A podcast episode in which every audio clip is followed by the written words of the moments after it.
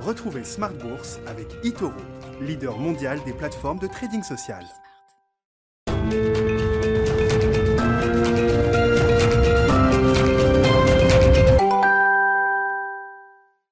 Et c'est reparti pour Smart Bourse, votre double dose quotidienne de marché en direct sur Bismart, chaque jour à la mi-journée, 12h30, 13h et en fin d'après-midi, désormais la grande édition pendant une heure à partir de 17h. Au sommaire de cette grande édition ce soir, des marchés qui marquent le pas en Europe et aux États-Unis, le CAC 40 notamment qui perd un peu moins de 1% au cours de cette séance, se retrouve plombé par le secteur phare du luxe à la Bourse de Paris, mais on notera également le secteur automobile qui recule assez fortement, des euh, secteurs euh, cycliques ou exposés à la Chine qui prennent acte justement du ralentissement chinois qui s'est confirmé au troisième trimestre. On a eu la publication la nuit dernière de la croissance chinoise pour le, le troisième trimestre, une croissance en rythme trimestriel d'un trimestre sur l'autre qui s'affaiblit quand même assez nettement, qui passe de 1,2% à 0,2%. Et dans le même temps, alors que la Chine ralentit, le marché commence à être toujours plus inquiet chaque jour sur le front de l'inflation. Et on voit d'ailleurs des opérateurs de marché qui sont en train de tâter le terrain pour voir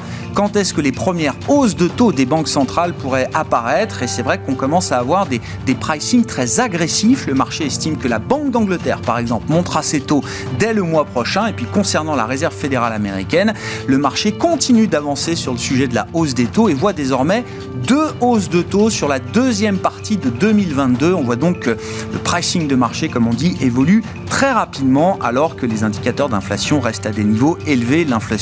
Est beaucoup plus collante que prévu. Voilà pour les sujets avec nos invités de Planète Marché dans un instant. Et puis dans le dernier quart d'heure, on reviendra sur les enjeux techniques de marché. Vous pourrez euh, voir ou revoir le plan de trading avec Romain Daubry de Bourse Direct qui était avec nous à la mi-journée à 12h30 euh, ce lundi pour évoquer les, enjeux de la semaine.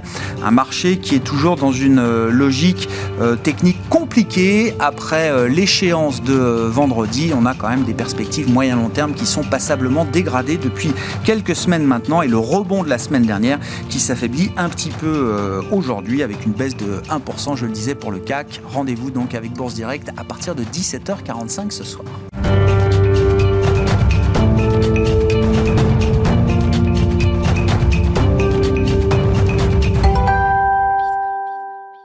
Des marchés qui rebaissent en ce début de semaine après euh, trois belles séances en fin de semaine dernière. Les infos clés du jour en cette fin de séance en Europe, c'est avec Alix Nguyen.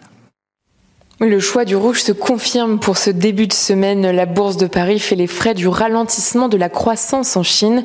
Les marchés redoutent un fléchissement de la reprise plus globalisée. Le PIB de la Chine a progressé de 4,9% en rythme annualisé au troisième trimestre. C'est son niveau le plus faible depuis un an. Parmi les facteurs, il y a la pénurie d'énergie, les tensions sur les chaînes d'approvisionnement, mais aussi sur le secteur de l'immobilier.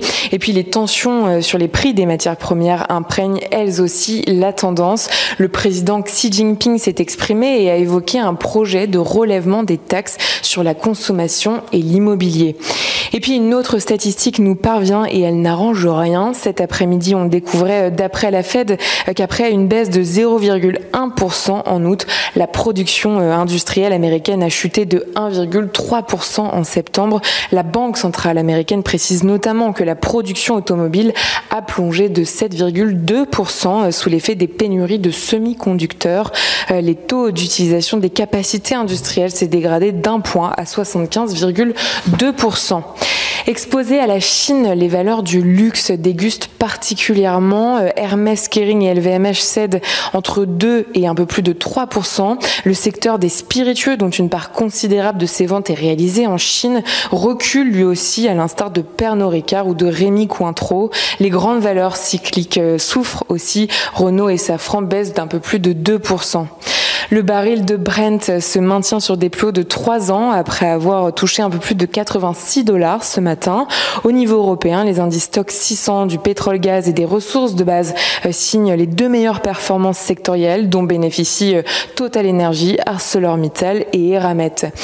La flambée des prix préoccupe les banques centrales. Le gouverneur de la Banque d'Angleterre, Andrew Bailey, a déclaré hier que l'institution devra agir afin de maîtriser cette évolution. À noter que la Banque d'Angleterre a récemment prévenu que cette année, le taux d'inflation devrait atteindre les 4%, autrement dit le double de son objectif. Sur le marché obligataire, le rendement des emprunts d'État continue de se tendre. Celui du bon américain à 10 ans euh, est repassé euh, au-dessus des 1,6%. Celui du Bund allemand euh, monte de 2 points de base. Et puis cette semaine, on rappelle que les publications trimestrielles iront crescendo aux États-Unis. Netflix, Johnson Johnson, Procter Gamble, Tesla, IBM, Intel ou encore American Express se plieront à l'exercice demain. Dix sociétés du CAC s'y prêteront elles aussi demain, à commencer par Danone, suivi de Kering et Vinci après bourse.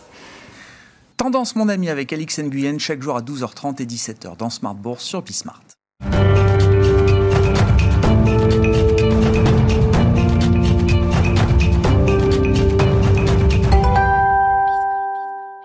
Trois invités avec nous chaque soir pour décrypter les mouvements de la planète marché. Léa Dunan-Châtelet est avec nous, directrice de l'investissement responsable chez DNCA. Bonsoir Léa. Bonsoir. Frédéric Rollin, à nos côtés également. Bonsoir Frédéric. Bonsoir. Conseiller en stratégie d'investissement de Pictet Asset Management. Et Christopher Dembic avec nous également ce soir. Bonsoir Christopher. Merci d'être là. Vous êtes directeur de la recherche macro de Saxo Bank. Commençons avec la Chine et euh, notamment l'absence supposée de Xi Jinping à la COP26 début novembre. Euh, alors, l'information est encore au conditionnel d'une certaine manière. Hein. Je refais la séquence euh, d'informations, justement. C'est le Times, je crois, euh, quotidien britannique, qui révèle l'information vendredi, indiquant que Boris Johnson, les équipes du Premier ministre britannique, ont été informées par la Chine que Xi Jinping ne serait pas au rendez-vous au sommet des chefs d'État qui se tient au tout début de la COP26, début novembre à, à Glasgow. Alors, l'information n'a pas été démentie. Elle est donc toujours valable, on va dire, euh, en ce début de semaine.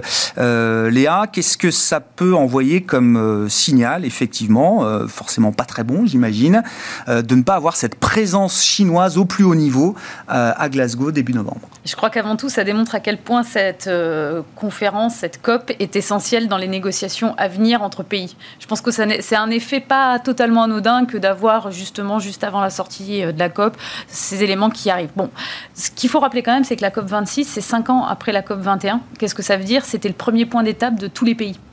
Bon, la Chine n'avait pas pris d'engagement euh, lors des accords de Paris, donc de ce point de vue-là, on va dire qu'ils n'ont pas peur de manquer un rendez-vous. En revanche, c'est assez surprenant de se rendre compte que euh, la Chine, l'année dernière, a fait pour la première fois son annonce de neutralité carbone 2060, euh, a fait aussi de grandes annonces en septembre sur la sortie du charbon, s'est heurté à des problématiques euh, réelles sur le terrain, euh, notamment sur le plan énergétique, et donc à relancer sa production. Euh, je crois que là, il y a un effet d'annonce qui est lié à on a voulu aller évidemment plus vite que la musique, faire comme tous les pays, donner euh, des grandes ambitions. Mais cette COP, elle est censée être là aussi pour rappeler que ces ambitions doivent être démontrées. C'est peut-être une crainte de la part de la Chine que d'arriver sans grand-chose à dire. Il y a quand même la moitié des pays qui n'ont pas publié finalement leurs résultats. C'était le but, hein, normalement, hein, la Glasgow, de venir avec euh, finalement des avancées cinq ans après. Donc c'est un mauvais signal. Euh, je suis pas sûre. Je pense que c'est pas une surprise. On sait très bien que la Chine est en retard. Euh, la Chine a fait des annonces, mais tout, tout début de cette démarche. En revanche, c'est peut-être un signal dans les négociations. Le climat et les enjeux environnementaux d'une manière générale vont être un levier dans les discussions diplomatiques d'une manière générale. Ouais, ça reflète plus euh, pour vous le, le problème de coopération mondiale. Exactement qu'on pourrait espérer sur ces sujets et visiblement qui ne seront pas au rendez-vous. Tout à fait. N'oublions pas d'ailleurs que dans la coopération mondiale, c'est un très bon point, il y a tous les pays émergents qui sont concernés aussi par cette COP, très très délaissés depuis un, mm. certain nombre d'années et en fait tout simplement parce qu'ils ne représentent peu, sauf que tout le monde est en train de rappeler qu'il va falloir les aider aussi à financer cette transition. Euh, la Chine, c'est un tiers des émissions. C'est peut-être pour ça que ça fait grand bruit en réalité, parce qu'on sait très bien que c'est euh, la zone géographique avec les États-Unis où il y a le plus à faire versus euh, l'Europe qui a quand même déjà un petit peu avancé. Oui, c'était le chef économiste d'AXA euh, vendredi dans l'émission qui le résumait ainsi. Si, alors évidemment, la question du stock est importante. La Chine a commencé à polluer bien plus tard que nos économies développées depuis euh, l'ère euh, industrielle, évidemment. Mais si on regarde la trajectoire future des émissions de gaz à effet de serre et de CO2, c'est essentiellement une histoire américaine et une histoire chinoise. Si tout le monde avait l'intensité carbone de l'Union mm. européenne aujourd'hui, on n'aurait pas ce mur climatique devant nous. Tout à fait. Et puis c'est une histoire aussi de croissance.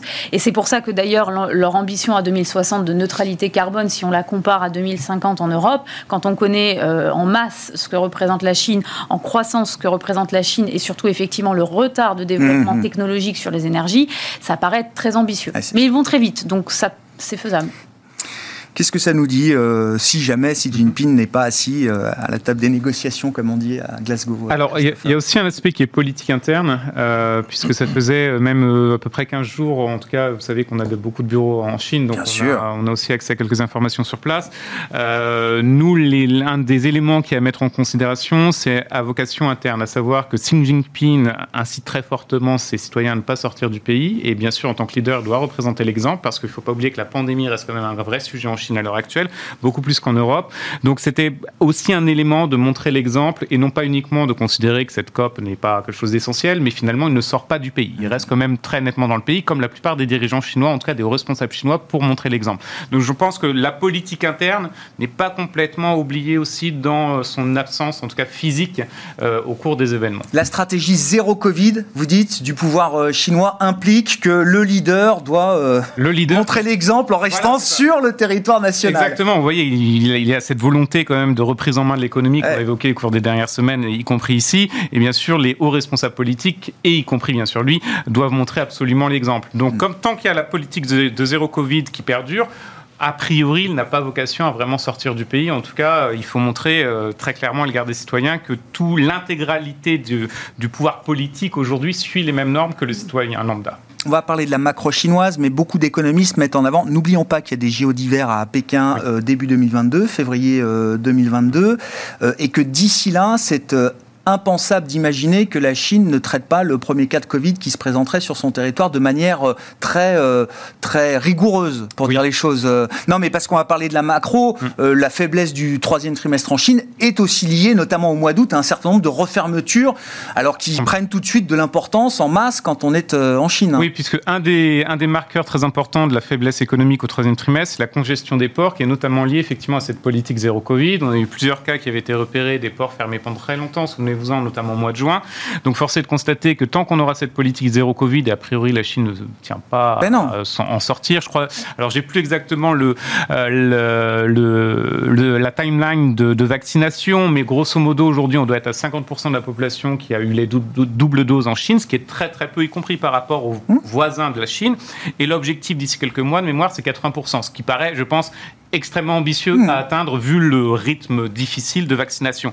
Donc vous allez avoir le maintien de cette politique zéro Covid qui va perdurer très longtemps et qui est euh, qui va dans tous les cas imputer euh, en tout cas un ralentissement économique assez marqué. Sachant que la Chine a aussi la volonté d'éviter les écueils des précédentes politiques de reprise économique avec beaucoup d'argent mis sur la table.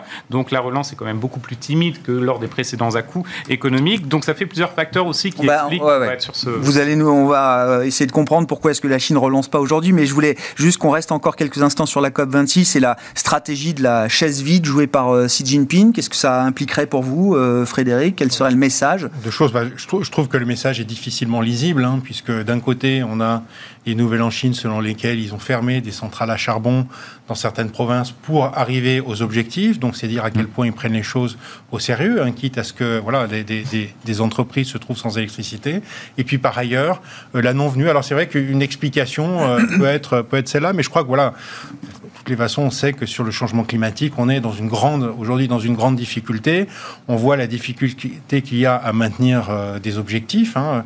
on voit la difficulté que ça pose, par exemple, à l'électrification, mais à la montée des métaux, des métaux industriels. Et puis on voit maintenant aux États-Unis, on a eu très récemment eh bien le sénateur Joe Manchin qui a dit non, finalement, ce plan de transition énergétique, il faut le revoir. Joe Manchin, je vous rappelle, c'est un sénateur démocrate qui fait la majorité et démocrate, qui se trouve est sénateur de la Virginie de l'Ouest, un État qui est assez, euh, euh, qui est assez intense en, en, mine de charbon. Donc on voit bien qu'il voilà, y a des intérêts euh, très contradictoires, que c'est difficile, mais que je pense qu'au total, quand même, je plutôt, j'aimerais plutôt être du côté de cette explication-là. La Chine est vraiment extrêmement importante et quand même, au global, on voit bien quand même qu'elle euh, prend ses objectifs au sérieux. Non, mais c'est un point clé. C'est-à-dire que mm. même si Xi Jinping n'est pas là à Glasgow début novembre, ça ne veut pas dire que la Chine se fiche totalement de la transition énergétique. Pour elle, c'est, c'est, un enjeu vital, social, de santé publique, euh, etc. c'est un enjeu, je crois, pour. pour, oui, oui, bien sûr. Donc, ils savent bien qu'il faut faire quelque chose. Voilà, alors euh, maintenant, c'est difficile. Un mot encore là, enfin, je, me réfère toujours à ce discours de Marc Carnet euh, que vous connaissez par cœur, euh, Léa, briser la tragédie des, des ah horizons. D'ailleurs, ça correspond à l'année de la COP 21, septembre 2015. Oui, oui, tout à fait, c'est son discours. Euh, chaque jour de crise énergétique qui passe nous maintient un peu plus dans le fossile et augmente mm. l'intensité des efforts qu'il va falloir produire pour arriver à un mix sobre en temps et en heure pour être au rendez-vous au, rendez-vous des objectifs climatiques qu'on s'est fixés. comment on brise cette tragédie? Bah, C'est précisément le point du, du rapport du GIEC hein, qui dit que finalement euh, on va avoir du mal à la briser puisqu'on est probablement passé la, ligne de non-retour.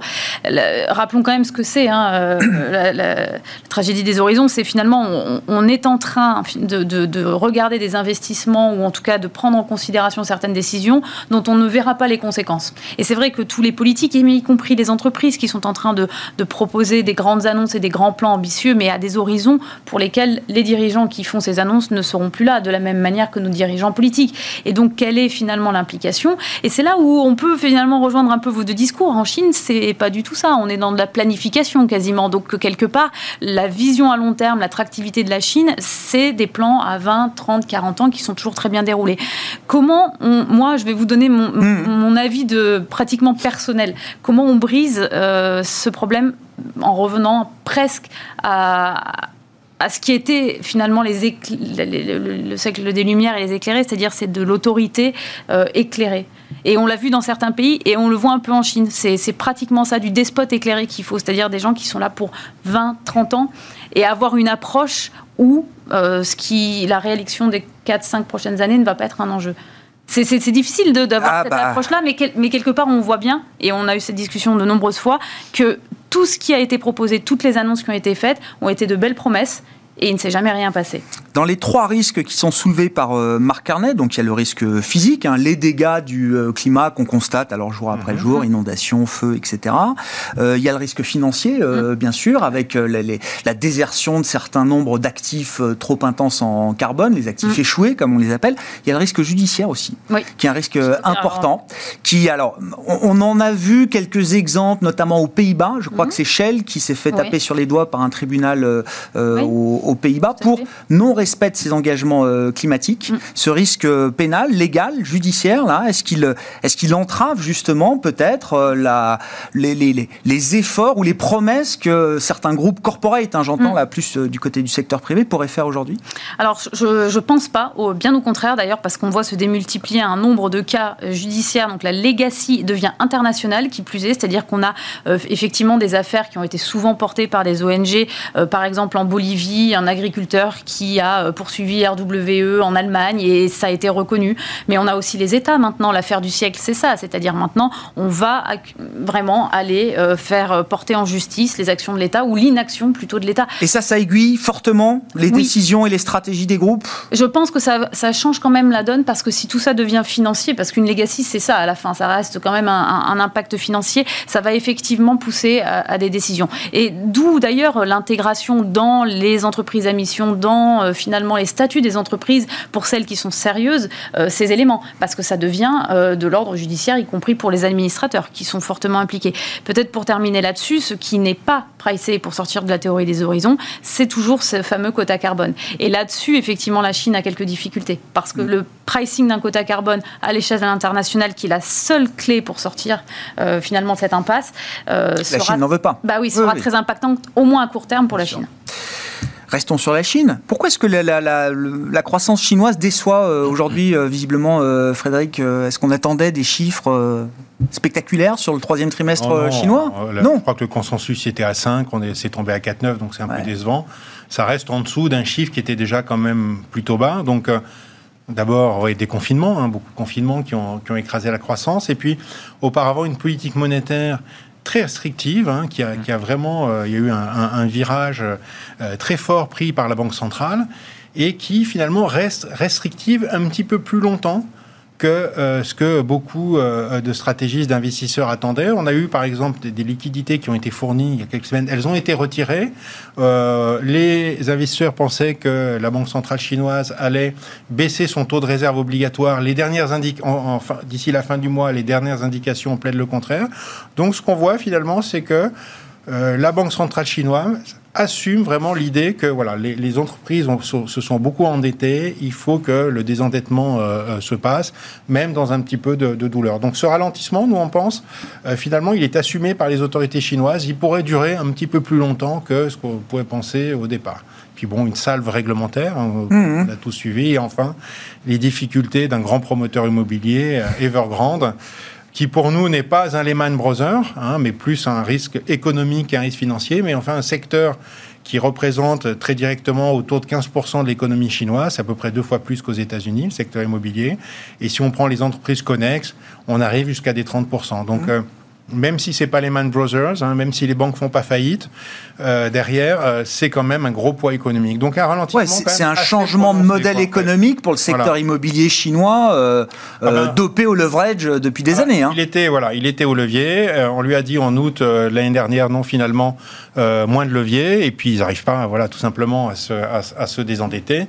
Et euh, alors, ce qui est intéressant, c'est que finalement, c'est une progression assez régulière de l'immobilier euh, chinois, hein, qui, peut s'expliquer simplement par une, urbanisation. Donc, il n'y a pas de bulle pour nous sur les prix ou de bulle sur l'activité, mais tout simplement, plus est lié à quelques promoteurs, mais enfin, qui sont quand même oui, bien sûr, Evergrande a multiplié sa dette par 20 à peu près en, en, 10 ans, c'est quand même beaucoup. Euh, mais ça a été le plus agressif, on va dire, des grands promoteurs chinois. je crois que les, les 8 premiers promoteurs chinois, c'est multiplié par 10 quand même, ce qui reste quand même un chiffre plutôt élevé, euh, vous le concéderez. Et donc voilà, on, a quand même euh, l'idée de, voilà, de, de promoteurs qui sont plutôt surendettés, alors que quand on regarde les ménages, chinois. Euh, aujourd'hui, euh, voilà, l'immobilier représente une part importante. Hein, de le, alors, on, entend beaucoup de chiffres différents. Allez, on va dire à peu près 60%. Euh, donc, ça va, ça, ça, va leur donner un coup à, l'effet de richesse, mais ils sont peu endettés. Hein. Quand on achète un appartement, une maison en Chine, on va mettre 20, 25, 30% euh, d'emprunt et le reste en cash. Alors qu'aux États-Unis, c'est plutôt, c'est plutôt l'inverse. Donc, au total, plutôt un ralentissement économique, alors qui va peser sur l'ensemble de la croissance mondiale, mais pour nous, pas d'effondrement à ce stade-là.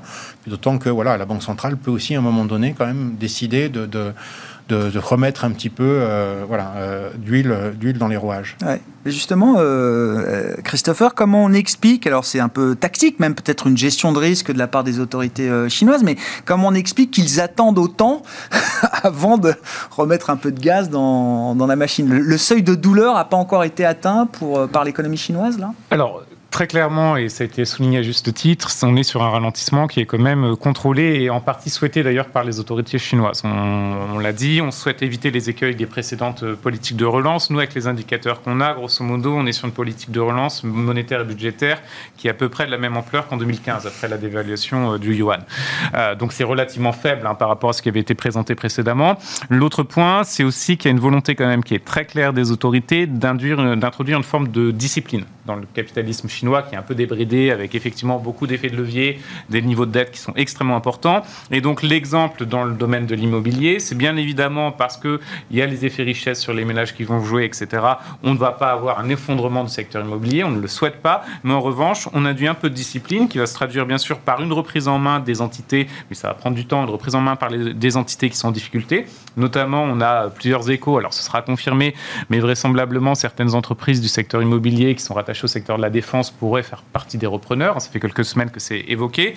Et l'autre point, c'est que vraisemblablement, cette discipline, ça passera aussi par euh, l'aspect judiciaire, avec bien sûr des dirigeants, j'imagine notamment de certaines euh, entreprises actuelles qui, euh, qui vont être jugées avec des, bah, des les, les, procès chinois qui nous rappellent une autre époque et qui sont très spectaculaires, etc. Donc, je pense qu'il y a vraiment de la part des autorités chinoises cette volonté de reprise en main mm. et d'introduction d'une forme de discipline. D'ailleurs, finalement, c'est tout ce qui est dit, tout ce qui a été fait ces dernières semaines, ces derniers mois, c'est on va introduire la discipline. Il faut que vous soyez beaucoup plus en accord, en tout cas avec la la vision qu'on a de l'économie, l'idéologie qu'on porte au sein du Parti communiste. Et si vous n'obtempérez pas, eh bien, évidemment, vous avez euh, les, retours. Est-ce que c'est une stratégie qui est euh, crédible, voire euh, légitime aux yeux des investisseurs? Que ça tangue sur le secteur immobilier, sur la partie privée, c'est une chose. Quand vous regardez le yuan ou les obligations d'État chinoises, est-ce qu'il y a des mouvements qui laisseraient penser que le marché adhère ou non à la stratégie de, de Pékin? Alors, alors, c'est assez compliqué parce que sur le marché, si on regarde par exemple le yuan, vraisemblablement, même si ce n'est pas confirmé, mais il y a eu quand même des interventions de la Banque centrale. Ah. Euh, donc, euh, ça, ça, ça, je pense que c'est un peu biaisé. Mais il y a en tout cas, au niveau des investisseurs étrangers, un changement de discours. Vous vous en souvenez, on avait parlé euh, d'Evergrande vraiment au tout début hein, dans mm. ce plateau et vous aviez deux autres gérants qui étaient présents et tout le monde était quand même très frileux. En tout cas, c'était le désengagement par rapport à la Chine. Aujourd'hui, on voit quand même dans les discours, y compris publics de gérants, que certains nous disent il y a des opportunités, les prix ont fortement baissé. Mais la toile de fond au-delà de ça, c'est de dire qu'on ne peut pas éviter la Chine dans tous les cas dans le portefeuille d'investissement. Après, chacun son propre timing.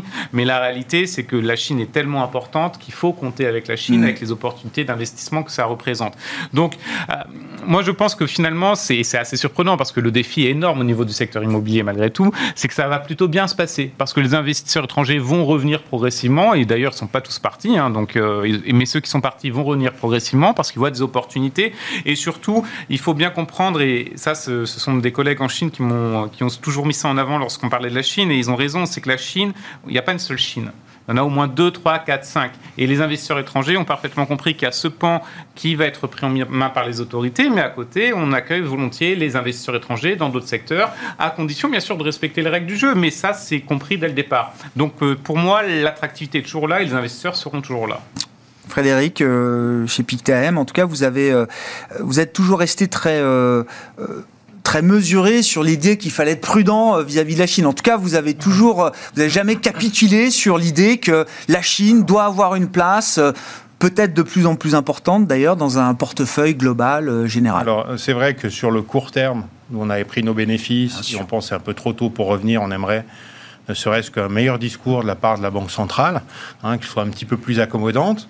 Donc on risque d'avoir encore plus de ralentissement, des investisseurs un peu craintifs, mais sur le moyen terme, euh, ça reste pour nous euh, vraiment un, pays très intéressant. D'abord, les valorisations sont arrivées sur des, sur des niveaux euh, plutôt faibles, historiquement pas extrêmement faibles, mais quand même plutôt faibles. Et donc, je dirais à bon marché pour quelqu'un qui a la patience de passer à travers la volatilité des trois, des trois à six prochains mois. On a un pays qui, voilà, qui est en train de devenir un leader économique mondial, qui a un taux de croissance très supérieur au reste du monde, un taux de croissance qui va être d'ailleurs de meilleure qualité, hein, grâce aux différentes réformes euh, qui ont été mises en place ces dernières années et qui sont aujourd'hui en train, euh, train d'être mises en place. Et puis, euh, j'ose le dire, un secteur technologique, même si en bourse, c'est un secteur qui a été malmené, un secteur technologique qui aujourd'hui avance, avance très très fort, hein, avec des géants technologiques qui, qui, qui, aujourd'hui sont directement en concurrence, en, tout cas en termes de taille, en termes d'avancée, avec les plus grands, avec les géants américains. Donc finalement, euh, une croissance forte, euh, une économie qui se modernise, euh, des valorisations qui sont plutôt modestes. Donc pour nous, ça reste un fonds de portefeuille, absolument, mais on n'en rajoute pas aujourd'hui par rapport à ce qu'on a pu avoir auparavant.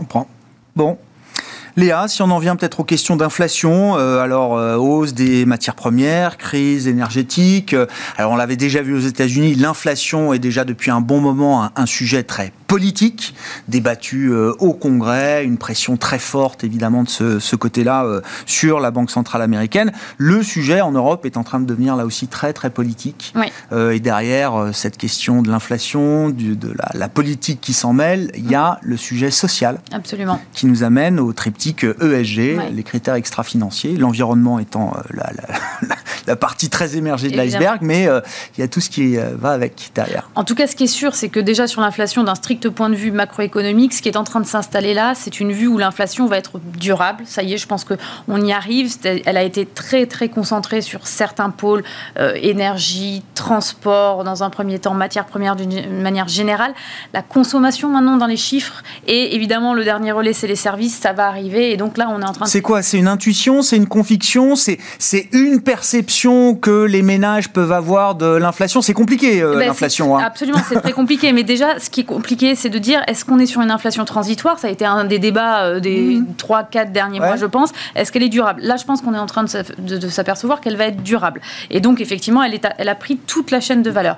Du coup, la question à la fin, c'est que si elle est durable, ça veut dire que ça va impacter effectivement le pouvoir d'achat. Mmh. Et là, le pouvoir d'achat, aujourd'hui, on y arrive parce que euh, tout a augmenté pour le, pour le consommateur final. Euh, les salaires, c'est un peu vrai aux États-Unis, mais c'est loin d'être vrai partout, en particulier en Europe.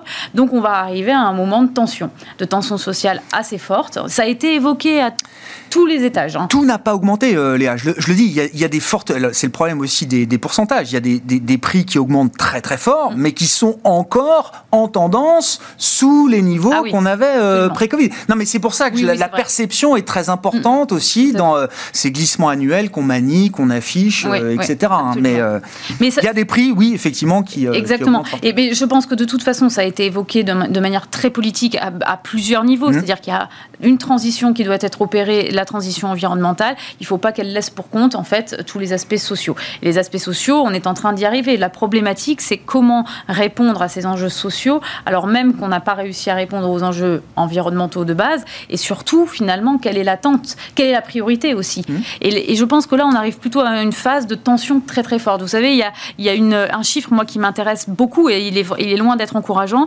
Euh, c'est le taux de détention de l'immobilier, euh, d'une manière générale, dans les pays développés, qui émane finalement de l'héritage ou qui émane de la propre construction personnelle. Euh, en général, quand vous commencez à flirter avec les 80% de détention de l'immobilier par l'héritage, vous êtes très très loin de grosses crises sociales, voire de guerre. Eh bien, on s'en rapproche dangereusement. On est autour de 65-70%, alors que post conflits sociaux post-guerre, en général, vous êtes autour de 30%. Ça veut dire quoi? Ça veut dire qu'en fait, eh les, les, disparités s'accroissent mmh. de manière stratosphérique en fait. Et ça, c'est compliqué à gérer pour un et, et, quand on analyse les entreprises à l'aune de ces critères euh, sociaux, c'est quoi là les, les, deux, trois gros critères clés euh, qui vont monter en puissance dans les COMEX, euh, dans les conseils mm. d'administration Après l'environnement, il va falloir faire attention au S. C'est quoi les, alors, je pense les guidelines Il y a une guideline, on va dire, assez long terme qui est celle de l'attractivité. En fait, les entreprises, et en particulier les très grosses, s'aperçoivent qu'elles n'arrivent plus à attirer les talents parce qu'en fait, le salaire n'est pas le seul sujet. Donc, c'est un peu l'histoire de l'équilibre vie professionnelle, vie privée. Et la crise nous a bien aidé là-dedans pour rappeler que finalement, on était très bien chez soi et avoir du temps libre et pouvoir.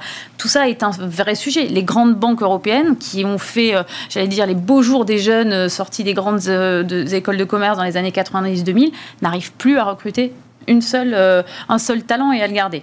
Ça, c'est quand même un point clé. C'est-à-dire que ah bah le, salaire pur et dur, c'est plus juste la clé pour attirer des talents aujourd'hui. Hein. Absolument. Et puis, rappelons ce que signifie le salariat. Le, salariat, hein, c'est à l'époque du, marxisme, c'est quand on, on, réunissait en fait les moyens de production. Et ben aujourd'hui, grâce à toute cette connectivité, grâce à cette capacité à travailler tous chacun chez soi, eh bien, les outils de production finalement se délocalisent. Et on, on est en train de sortir de ce côté tout le monde au même endroit et chacun chez soi. Et on revient à l'auto-entreprise. Et ça, c'est euh, bien avant euh, justement la notion de salariat. Donc, euh, je pense que le premier sujet, c'est celui effectivement de l'attractivité, mais celui qui est le plus important à très court terme, c'est la gestion du climat social. Là, on voit arriver quand même des plans sociaux. Il ne faut, pas se, il faut pas se voler la face. Il y en a eu beaucoup. Volkswagen a quand même annoncé que, et d'ailleurs ça a été démenti, mmh. qu'il y avait un certain mmh. nombre d'emplois qui étaient mis en danger du fait du passage à l'électrique. Mmh toutes les entreprises et quasiment tous les secteurs font face aujourd'hui à cette problématique-là. Et, là, vous allez avoir probablement pour les directeurs des ressources humaines une nouvelle fonction qui est euh, finalement euh, la gestion euh, du climat social dans l'entreprise. Bon, un petit mot, oui, je sais pas, sur inflation et climat social. puis on pourra parler inflation et banque centrale, bien sûr. quand on est sur les marchés, ça, compte. C'est vraiment passionnant parce que je suis vraiment d'accord avec ces grandes lignes et c'est vraiment excellent. Je pense que ça résume bien finalement les enjeux auxquels on fait face. vous m'excuserez, je ne pense pas résumer aussi bien que vous ou même apporter beaucoup plus d'éléments, mais euh, indéniablement aujourd'hui, euh, il y a beaucoup d'entreprises qui sortent de la crise en très bonne santé, mais aussi beaucoup qui ne sortent pas du tout en bonne santé. Donc effectivement, la vague de licenciements, elle va dans tous les cas arriver, tout simplement dans des secteurs qui étaient déjà fragilisés pré-Covid. Ce qu'il faut voir, c'est que la Covid, ça a été un accélérateur de crise. Juste ça. Ça n'a pas créé de nouveaux, nouvelles problématiques qui soient extrêmement particulières. Ça a certainement accéléré notamment tout ce qui est le rapport par rapport au travail. Et indéniablement, les nouvelles générations euh, ont un rapport au travail qui est complètement différent et peuvent tout à fait s'accommoder d'avoir des salaires beaucoup moins élevés parce qu'indéniablement aussi, il y a des difficultés à augmenter les salaires. Il faut bien le reconnaître. Euh, mais si vous avez un cadre de vie qui soit beaucoup plus intéressant ou éventuellement cette formule un peu entrepreneuriale, vous mentionnez, qui est tout à fait pertinente. Mais là encore, faut-il que les entreprises soient prêtes à faire face à ces défis. Au niveau. Non, mais déjà, ça écarte l'idée, si je, reprends un peu le, schéma macro, l'idée d'une inflation salariale débridée euh, partout globale, c'est pas, euh, c'est pas dans les cartes aujourd'hui, vous dites. Non, il y a des pays où il y a vraiment ce sujet, États-Unis, Royaume-Uni, D'accord. En Europe continentale, ça va être beaucoup plus compliqué. Euh, typiquement, lorsque vous discutez avec certaines entreprises, quand j'étais en Europe centrale et orientale, vous aviez des boîtes qui me disaient, oui, mais nous, effectivement, on est sur des marchés où le taux de chômage est très très bas. Donc potentiellement, les salariés ont un pouvoir de négociation plus élevé, mais en même temps, on fait face à des hausses de coûts de matières premières on va difficilement répercuter, assez peu de marge de manœuvre, donc qu'est-ce qu'on fait? Donc il faut proposer autre chose. Et certaines sociétés, y compris en France et dans le domaine bancaire notamment, sans la mentionner, proposent d'autres modèles, effectivement, qui sont tout à fait intéressants mmh. et qui peuvent être plus attractifs. Est-ce que ça va remplacer, effectivement, les hausses de salaire, la nécessité d'avoir de salaire Peut-être pas, mais vous offrez un autre cadre de vie. Société Générale, deux jours de télétravail par semaine, c'est la règle. Hein. Je pensais à Boursorama, si je peux Oui, bah, filiale. Non, mais filiale. Bah, alors là, c'est 100% télétravail. filiale de Société Générale, bien sûr. Non, non, mais Donc, bien vous sûr. Voyez, vous voyez, vous avez des modèles qui sont extrêmement intéressants et qui se développent. Et je pense que les entreprises, au niveau organisationnel, qui n'ont pas compris la nécessité de changer de modèle, que vont être en difficulté pour attirer et retenir des talents. Parce que ce n'est effectivement plus le salaire qui va être l'élément fondamental, sachant que les hausses de salaire, pour beaucoup de sociétés, ça va être très, très réduit à offrir. Donc, il faut proposer autre chose. Frédéric, commentaire évidemment euh, si, vous le souhaitez. Et puis euh, les questions euh, Banque centrale. la Banque d'Angleterre va monter ses taux le mois prochain. La Fed montera deux fois ses taux à partir de l'été 2022. Et on n'exclut pas l'idée que même la Banque Centrale Européenne puisse à un moment joindre le mouvement en remontant, alors euh, légèrement, de 10 points de base ici et là, son taux de dépôt toujours très négatif à moins 0,5%. Ça, c'est ce que nous dit le marché euh, aujourd'hui, là, en ce lundi 18 octobre, euh, Frédéric. Alors, d'abord l'inflation. Hein, il y, a deux, deux, camps en fait, hein, l'équipe temporaire et l'équipe durable. Euh, nous, on est toujours dans l'équipe temporaire. Alors, on, pensait gagner plus rapidement. Euh, Vous avez pris un petit but juste avant la mi-temps là aussi, c'est ça Il va falloir jouer les prolongations parce que voilà, les, goulets d'étranglement durent, durent plus longtemps que prévu. Mais au fond, quand même, ces goulets d'étranglement, cette hausse des matières premières, c'est essentiellement dû à une croissance économique, on n'aura pas tout le temps comme ça, une croissance économique énorme, et puis des problèmes de logistique. Et moi, quand je vois, par exemple, les indicateurs d'immobilier chinois qui sont aujourd'hui très mauvais, hein, parce que l'économie chinoise est moins bonne, mais alors l'immobilier chinois, ça va pas du tout. On, voit mal comment les matières premières, en dehors de certains goulets d'étranglement, euh, pourraient continuer de monter. Hein. Le premier consommateur aujourd'hui dans le monde de matières premières, ça reste la Chine, et notamment l'immobilier chinois. Donc tout ça me paraît quand même plutôt, euh, plutôt euh, temporaire, et on commence à voir dans l'inflation américaine... Transitoire. Non, mais je pense qu'il y a un moment...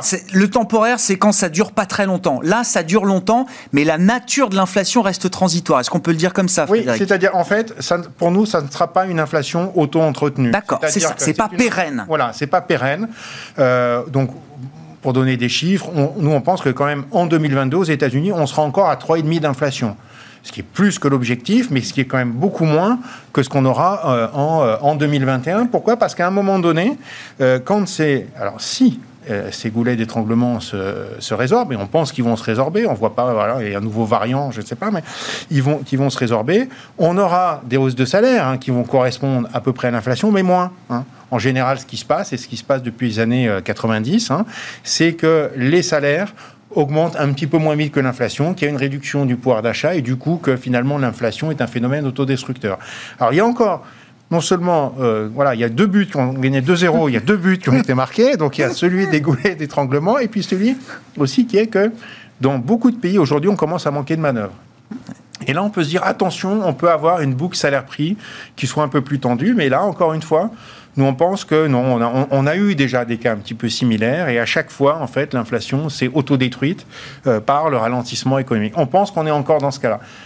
Euh, quoi qu'il en soit, les banques centrales sont en retard. Alors eux, ils sont vraiment encore en train de jouer la première mi-temps. Et donc, euh, il va falloir quand même rattraper, rattraper le temps. Aujourd'hui, on a une banque centrale américaine qui est euh, la plus accommodante qu'elle ait jamais été quasiment de son histoire. Euh, en tout cas, quand on compare ses taux à l'inflation, ou même ses taux par rapport à un taux naturel. On a une économie qui est en train de boomer. Alors, elle ralentit un petit peu, mais enfin, elle est en train de boomer. Il va falloir rattraper. Pourquoi elle le fait maintenant, au fond? Ben Parce que euh, euh, auparavant, la croissance n'était pas complètement euh, intégrée, que les, on avait quand même des multiples de valorisation sur les actions qui étaient très élevés. il fallait que cette croissance bénéficiaire s'enclenche, n'est-ce pas, pour remettre les marchés sur des niveaux de valorisation normaux et puis pour se dire que les entreprises, ça y est, maintenant qu'elles ont fait des bénéfices, vont recommencer à investir. On arrive à ce moment-là de maturité de cycle euh, où euh, il est judicieux pour la Banque centrale américaine de remonter ses taux. Nous, ce qu'on pense, c'est qu'elle va faire peut probablement beaucoup plus vite que ce que les investisseurs ne le pensent. C'est que le moment n'était pas encore euh, venu, mais quand le cycle commence, en général, ça va assez vite, et puis il n'y a aucune raison d'attendre puisque maintenant les, bénéfices d'entreprise sont là, les multiples de valorisation sont un peu plus raisonnable. La croissance est installée, on peut remonter ses taux et on peut les remonter relativement rapidement sans pour autant gravement endommager le marché. Donc nous, notre point de vue aujourd'hui sur les Qu'est-ce qu'on tire en termes de stratégie de, mhm. tout ça C'est on est vendeur marché obligataire en fait. D'accord. Je pense que c'est les obligations qui vont prendre le premier, euh, le premier coup. Y compris sur la partie longue Y compris sur la partie longue. Je me dis, si, si, si j'imagine que la Fed va devoir agir beaucoup plus vite pour euh, refroidir l'économie, hein, si j'essaye de, de, de, simplifier, bah, du coup, forcément, il faut que je révise un peu, peut-être, mes ambitions en termes de croissance, croissance potentielle de, de, long terme pour euh, les États-Unis. En tout cas, cette partie-là, dans, dans le cas, elle monte pas jusqu'au ciel. C'est vrai, on, pourrait se dire, mais attention, si la Fed euh, remonte ses taux, c'est désinflationniste, donc j'achète la partie longue de la C'est ça. Nous, on pense que c'est encore trop tôt. Il y a beaucoup d'investisseurs qui se disent, voilà, la Fed est là encore pour longtemps, la croissance n'est pas véritablement installée. Donc les taux, pour nous, sont, entre guillemets, euh, enfin, beaucoup, trop bas. Par Tout le monde n'y croit pas, c'est ce que vous voulez dire. Tout le monde n'y croit pas encore. Donc il faut qu'il y ait un ajustement. Alors, on ne pense pas à un crack obligataire. Hein. Le, le, taux naturel, il est autour de 2%. Euh, voilà, euh, on peut monter jusqu'à un 80, un 85, un 90. compte tenu des rendements qui sont offerts sur ce marché-là, c'est assez suffisant pour s'en désintéresser, sachant qu'en plus, l'Europe peut être un petit peu, peut y avoir un petit peu de contagion temporaire, et là, la protection du rendement est encore euh, plus faible. Par contre, sur la BCE, juste pour terminer rapidement, mais oui, non, non, mais, mais sur la BCE, pour nous, on est très très en retard en Europe sur l'inflation. Donc, je pense que oui, ce mouvement, cette discussion sur la BCE, on va la voir, mais probablement pas en 2022. Je pense que ça sera encore plus tard. Bon, on verra.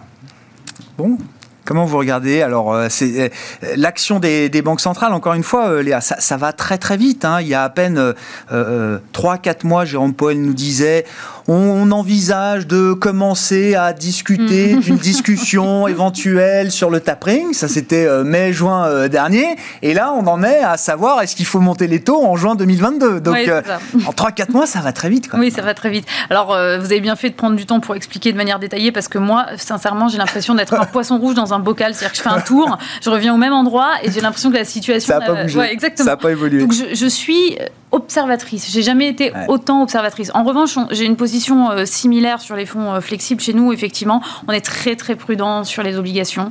Euh, ça risque effectivement d'être assez violent si tout ça se concrétise et il y a de fortes chances que ça arrive. Et d'une manière générale, malheureusement, je conserve ma vue sur les marchés actions parce que le fait que les banques centrales commencent à retirer leurs liquidités, on parle bien de retirer des liquidités, c'est jamais très bien perçu par les marchés. Vous dites on peut tourner le problème dans tous les sens, essayer de se rassurer comme on veut il y a quand même un phénomène un peu physique. Exactement.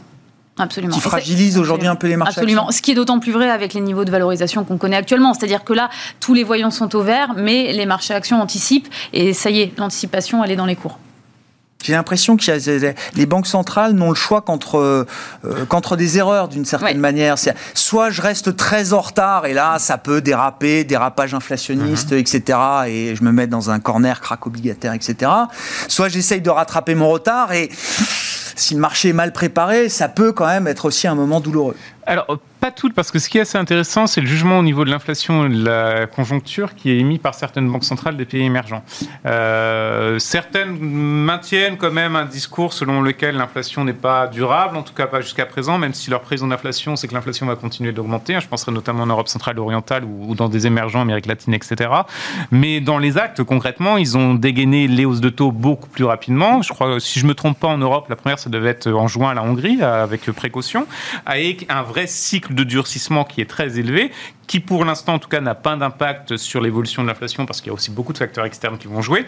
Mais force est de constater que ce qui est assez intéressant, c'est euh, du côté des émergents qui ont plus finalement l'habitude de gérer cette question inflation que les grands développés, euh, on a un jugement qui est très différent. En tout cas, dans les actes, on voit que le jugement est différent. Effectivement, je serais plutôt, si on doit choisir une équipe, euh, dans, dans l'équipe inflation, en tout cas durable, parce qu'il y a des éléments euh, qui, qui m'incitent à la prudence. Ah, ça bascule. Hein. Ah, tout à fait. Oui, ah, ouais, Et surtout, quand je vois le discours qui est tenu par les banquiers centraux des émergents, j'ai tendance à croire qu'ils ont une meilleure compréhension et en tout cas plus de marge de. Exactement. Ah que, que, les pays développés. Euh, concrètement, la BCE ou même la Fed, il n'y a pas d'expérience euh, bah sur euh, la haute inflation. Et dans les salles de marché dans ces pays-là, c'est la même ah chose. Alors que dans les émergents, où il y a une réelle expérience récente. Est-ce que Frédéric, est-ce qu'il faut qu'on dise un mot de, Jérôme Powell, qui n'est pas encore reconduit à la tête de la Réserve fédérale américaine?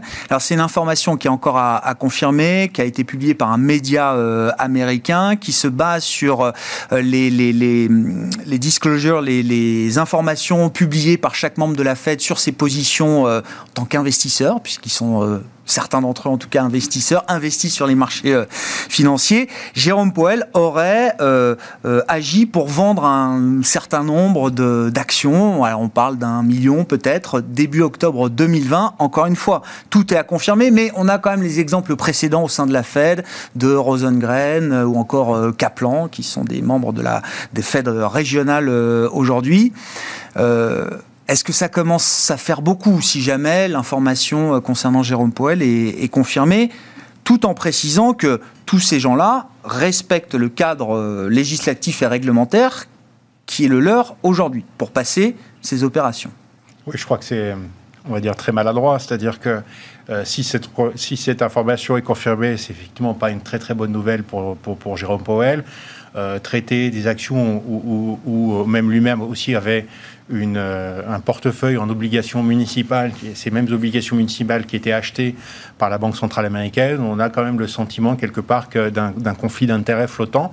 Et donc, euh, Jérôme Powell, euh, aujourd'hui, n'est pas, pas reconduit. Alors, je, je suivais, alors pour ce que ça vaut, hein, mais euh, on, on, en parle beaucoup pendant les élections américaines. vous savez, ces, ces brokers qui font des paris sur la reconduction, sur qui va être élu, est-ce que ça va être Donald Trump ou, ou, ou Joe Biden, etc. Et je, ce que j'ai vu, c'est que la cote de Jérôme Powell, suite à cette nouvelle, hein, qui, qui, ne demande qu'à... Enfin, qui n'est pas encore confirmé, avait euh, lourdement chuté. Et je pense que tout ça aussi. Chez les bookmakers, il a perdu. Enfin, il a perdu ah, en probabilité de, reconduction. Il a, voilà, je, regardais il y a deux minutes en tout cas, euh, euh, il avait beaucoup perdu. Mais tout ça pour dire que la Fed 2021, enfin la Fed 2022, c'est pas du tout la Fed 2021. En 2020, mi-2021, vous aviez à peu près 7 colombes contre un faucon. Hein. Donc 7 pour l'assouplissement et un pauvre faucon qui se baladait.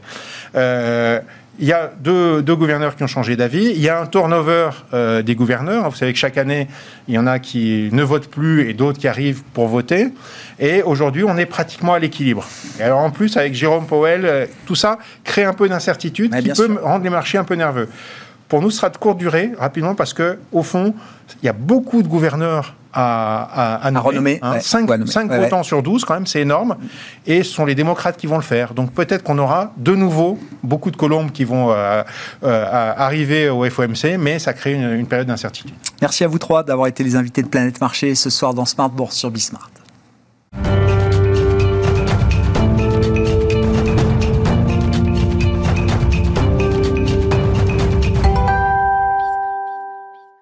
Dernier quart d'heure de Smartbourg, je vous propose de revenir sur les enjeux techniques de la semaine en euh, voyant ou revoyant l'interview de Romain Daubry qui est avec nous à la mi-journée pour le plan de trading avec Bourse Direct et à court terme, c'est toujours le scénario d'un rebond du chat mort qui domine. Le scénario se confirme un peu.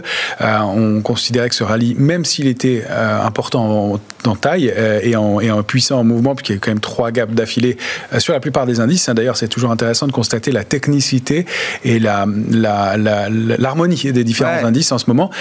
C'est-à-dire que si, si c'est un tel rouleau compresseur que, si c'était un vrai rouleau compresseur, on n'aurait pas ces gaps, on n'aurait pas ces trous d'air. Pourquoi baisser pour remonter quelques jours après avec des mouvements techniques qui se suivent comme ça? Et donc, on, on considère qu'effectivement effectivement, ça peut toujours être des grosses mains qui ont allégé et commencé à le faire chez nous très clairement à partir de mi-août, avec le secteur du luxe hein, sur lequel ça appuie assez fortement, et puis, et puis des rebonds qui sont alimentés par de la spéculation, hein, des choses techniques qui se produisent, d'où ces, ces, fameux trois gaps. Hein. On rappelle que trois gaps d'affilée, c'est souvent gap de rupture avec une tendance, gap de continuation qui donne la moitié du parcours et gap d'épuisement. On évoquait la possibilité d'un gap d'épuisement eh vendredi soir et ça se confirme, ça se matérialise aujourd'hui euh, clairement. Et donc sur le S&P, sur le MSCI World, sur le Nasdaq, sur beaucoup de beaucoup d'indices, sur le CAC aussi et même sur des valeurs. Donc il y a un marché très technique qui est pas donc très donc pas très soutenu euh, dans ce rebond et c'est ce qui nous laisse euh, ben, sceptique, on va dire pour l'instant, pas pessimiste, on va dire, mais sceptique avec quand même beaucoup d'éléments qui euh, donnent des signaux de faiblesse aussi. Hein. On arrive, on entame cette nouvelle échéance du, mois de novembre mm. avec peu d'intérêt. On est 100 points plus haut qu'à l'échéance de, de, septembre. Euh, euh, en arrivant, ouais, en arrivant à l'échéance de septembre, en commençant octobre, on, est 100 points plus haut et on est pourtant avec 40 000 contrats futurs de moins sur une position globale qui est à moins de 300 000. On n'avait pas vu moins de 300 000 contrats depuis février dernier, donc c'est beaucoup. Et c'est 11% ou 12% de, 12 ah de moins que euh, l'échéance précédente. Donc on est 100 points plus 12% d'intérêts qui ont été détruits là au cours de cette euh, dernière échéance. Dans 100 points de hausse. Alors c'est de l'intérêt spéculatif, c'est pas uniquement, c'est pas, ça ne reflète pas l'ensemble du marché, mais ça donne quand même le ton. Euh, on est monté de 100 points sur destruction d'intérêts, destruction de contrats, probablement rachat de short par définition, et, et intérêts techniques aussi qui se sont équilibrés, mais avec diminution. Ça veut dire que même si on remonte, on remonte en étant très prudent. En tout cas en détruisant l'intérêt. Et paradoxalement, les opérateurs sont moins prudents. Alors on a évoqué euh, ces, éléments-là. Reste quand même que euh, là, je, parle du niveau de couverture sur le marché. Euh, on a évoqué ces éléments-là vendredi en expliquant qu'il y avait beaucoup de complaisance sur les options sur le mois de novembre. C'est souvent le cas quand une échéance redémarre, sauf que là, on a eu des alertes baissières assez marquées récemment et qu'en général, dans ces cas-là, les opérateurs se couvrent à nouveau. Là, c'est pas le cas du tout et c'est même, on est même sur des niveaux de couverture qui sont sur les niveaux actuels. J'entends au, niveau de juin dernier. Juin dernier, euh, eh bien, ça a été des niveaux qui étaient des niveaux qu'on n'avait pas vus depuis plus d'un an et demi, et ça a déclenché dans le mois qui a suivi, ah parce que ça s'est déclenché. une baisse marquée en juillet. Une baisse marquée en juillet, ah euh, qui s'est qui s'est euh, matérialisée vraiment euh, en, août. donc ça a mis un peu de temps à se mettre en place, mais on a un marché qui est complaisant. Alors on, a on évoquait comme hypothèse vendredi, Romain, c'est que pour expliquer cette complaisance là sur la position ouverte, sur le ratio put call des, des, des options, c'était contrairement à juin peut-être beaucoup plus de gérants avaient fait du cash euh, directement d'une certaine manière. Tout à fait. Et puis ils ont toujours de nouveaux entrants, de nouveaux portefeuilles à faire entrer. Donc ce cash disponible euh, rend effectivement moins nécessaire la couverture. Quand on a allégé en dessous de, aux alentours de 6002 et qu'on n'a pas, on n'est pas repassé en dessous, il n'y a pas vraiment de raison de s'alerter pour les opérateurs. Et puis on s'habitue à ces accélérations baissières et à payer les, les, creux de marché. N'empêche que ça, pour l'instant, le consensus veut acheter sur repli. Sauf que si on a des éléments de dégradation comme on a vu ce matin, des mmh. coups de froid dans mmh. l'économie ah chinoise, que le marché euh, euh, a décidé de prendre comme un, coup de froid, alors que c'était pas une, réelle surprise, euh, eh bien, on pourrait voir les carnets d'ordre se vider un peu et l'intérêt acheteur sur repli être un peu plus en retrait ou les grosses mains continuent à vendre et dans ces cas-là, les achats sur repli de gestion, etc., qui ne représentent pas l'intérêt majeur du marché, euh, être euh, débordés et, donc les niveaux, euh, les niveaux de, support enfoncés. On n'en est pas là, mais on est quand même très prudent et pour l'instant, on n'a pas d'éléments, on a toujours des éléments de prudence. Il va falloir confirmer les niveaux qu'on a débordés la semaine dernière. Pour l'instant, c'est le cas à peu de choses près, mais on, se maintient au-delà de ces niveaux techniques. Il va falloir confirmer sur plusieurs clôtures et probablement au-delà de cette échéance et probablement au-delà de la saison de publication qui va être le, juge de paix pour les semaines à venir. donc une période de plusieurs jours, plusieurs semaines euh, de, de, confusion, en tout cas d'idées, de, confusion encore peut-être pour, euh, pour les marchés, les opérateurs et les indices. Justement, si on prend, euh, tiens, pour commencer, les trois grands indices américains, graphiquement, qu'est-ce qu'ils peuvent nous dire aujourd'hui si on commence par le S&P 500, Romain Alors le, S&P 500, c'est le scénario idéal, c'est celui sur lequel on s'attardera le plus, mais voilà, biseau baissier, donc sortie des canaux haussiers de long terme, biseau baissier, donc figure haussière, la, ligne en tiret bleu montre euh, l'objectif, c'est-à-dire la, borne haute du biseau. Mhm. On a encore un 1,5% de hausse possible euh, pour aller chercher les, objectifs. Euh, en revanche, on voit qu'on a eu, et vous voyez les cercles violets, j'espère, trois gaps d'affilée aussi. cap de rupture, cap de continuation et peut-être gap d'épuisement vendredi. en tout cas, gap d'épuisement ne veut pas dire forcément qu'il faut se positionner vendeur, mais que la tendance à court terme et, la dynamique à court terme marquent un, coup d'arrêt. Donc, on remonte au niveau d'alerte de court terme, en tout cas. Moyen terme, on les laisse à 4232. Court terme, on monte à 4372. On va se laisser un peu de marge. Ce serait la réintégration du biseau. Ce serait pas normal d'en sortir et de retourner à l'intérieur. Maintenant, on a toujours cette possibilité. C'est pour ça qu'on accompagne ce mouvement haussier avec prudence, en étant couvert pour aller chercher au moins les plus hauts, 4546. C'est vraiment, euh, si on arrive à s'installer au-dessus de 4430 durablement et d'aller dépasser, pourquoi pas, ces 4546, qu'on pourrait considérer que la tendance reprend. Euh, pour l'instant, on est dans une zone de, latéralisation au mieux. Oui, c'est ça, quelque chose d'assez neutre en fait dans le positionnement euh, du, du, marché par rapport à la situation technique euh, comme euh, vous la lisez aujourd'hui, hein, c'est ça Très neutre et très technique à la fois. trois gaps d'affilée, le marché réagit de façon technique. Trois gaps qu'on retrouve d'ailleurs aussi sur le Nasdaq. Hein, sur le Nasdaq, c'est pour ça que je voulais vous les montrer et puis vous montrer les niveaux. Là, on a réintégré le canal haussier de long terme très, très nettement avec du volume. On a débordé le niveau de 15 500 qui est important puisque ça valide une possible figure de retournement haussière et donc une continuation. il va falloir déborder 15 158 pour pouvoir reprendre un peu d'air, aller chercher euh, déjà la résistance à 15 460 et pourquoi pas les tops, pourquoi pas le haut du canal ensuite si les résultats euh, plaisent aux, opérateurs, les rassurent et en tout cas si les perspectives rassurent, parce que je pense que c'est ça qui va être le, nerf de la guerre. L'alerte de court terme, elle est à 15 594. Celle de moyen terme, elle est vraiment plus basse sur le Nasdaq. Euh, il faudrait vraiment rompre 13 770. Mais on sait que les marchés seront relativement harmonieux. Si le Nasdaq casse l'alerte de court terme, le mouvement pourrait être un peu plus, un peu plus brutal. Si on regarde le Dow Jones sur une vision hebdomadaire cette fois, qu'est-ce qu'on peut lire, euh, Romain Vision hebdomadaire, pour vous montrer, voilà. Le dollar, le dollar, pardon. Le dollar. Euh, là, c'est Dow ah, Jones. Dow Jones, Oui, en effet, juste pour faire un point, parce que là, il est dans un triangle symétrique, on voit ces grandes mèches en bas du triangle, le marché a été bien repayé à chaque fois, il y a toujours cette buy, the dip. Euh, et puis, le blocage sur cette oblique que je voulais mettre en, valeur pour montrer que, voilà, on n'est pas sorti du triangle symétrique sur le Dow Jones, là, c'est un peu plus mitigé, et des niveaux techniques à surveiller avec une alerte de court terme qui est placée à 34 585. On, on s'est bien éloigné de l'alerte de court terme, celle de moyen terme encore plus. Il va falloir repasser au-delà de 30 5387 pour reprendre vraiment de l'élan. Et puis oui, effectivement, on reparle du dollar parce qu'il est peut-être temps de se réintéresser à nouveau aux devises, au forex et euh, l'indice dollar notamment euh, envoie des signaux de renforcement continu depuis plusieurs semaines maintenant. Hein. Exactement, on l'a évoqué et euh, c'était intéressant de le, visualiser.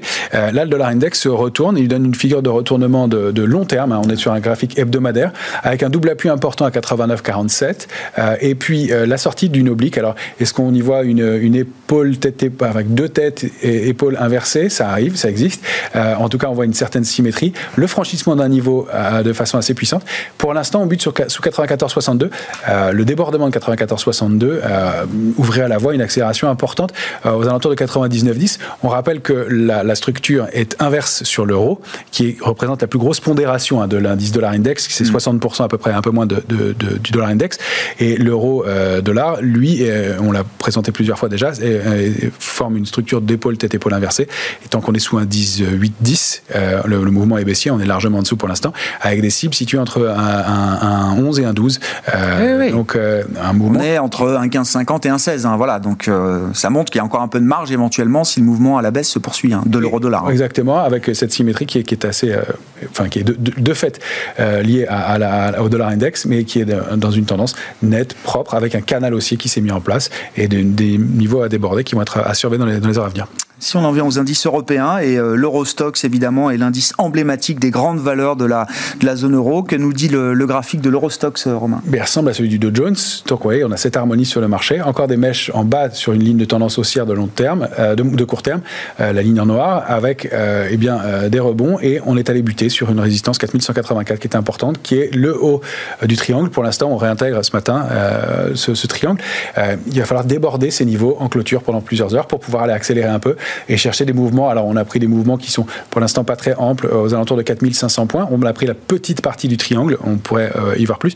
Il va falloir euh, confirmer, trouver des relais, du volume. Les mm. volumes, il faut le rappeler, sont plus lourds dans les mouvements de baisse que dans les mouvements de rebond qu'on a connus aussi. C'est ce qui laisse dubitatif quant à la pérennité de cette accélération. Bon, et puis si on prend le, CAC 40, le futur CAC, donc sur une lecture euh, journalière, au-delà de 6655 points, donc euh, on se situe autour de 6670 là, à la mi-journée, euh, on, est plutôt toujours quand même du bon côté à court terme. Exactement. Ça. On est sorti de notre triangle, nous. Euh, maintenant, comme on manque de, de, de, momentum en ce moment, j'ai préféré prendre une petite figure à l'intérieur du triangle qui est une tasse séance. On peut l'avoir comme ça, ou une épaule tête épaule inversée comme on veut, mais euh, qui est un peu moins haute, avec une cible au-delà de 6820 points. Euh, le, le, le, pullback de ce matin et le retour, le, le, throwback pardon, de ce matin et le retour sur la ligne de 6655 euh, sont déjà importants. Et c'est à moins qu'on on retrace une grosse partie de la hausse et que surtout, au-delà, après la sortie de la figure, c'est pas normal d'aller chercher 6735, qui est une résistance vraiment importante à déborder, et d'aller rebaisser autant dans la foulée. Il va falloir qu'il va falloir reconstruire et que le mouvement pour aller chercher 6820, qui est pas extrêmement loin, ben, est déjà entamé. Cette figure, on ne devrait pas avoir un mouvement de throwback, donc de retour sur la ligne de coup de la figure précédente aussi important. On aurait pu euh, progresser un peu, mais d'aller faire quasiment la moitié de l'objectif et de retracer autant, c'est signe de manque de momentum, manque d'intérêt, grande technicité, toujours avec ces mêmes gaps sur l'indice parisien. Romain Daubry, les équipes de Bourse Direct qui étaient avec nous aujourd'hui dans Smart Bourse sur Bismart. On se retrouve demain en direct à 12h30 sur Bismart.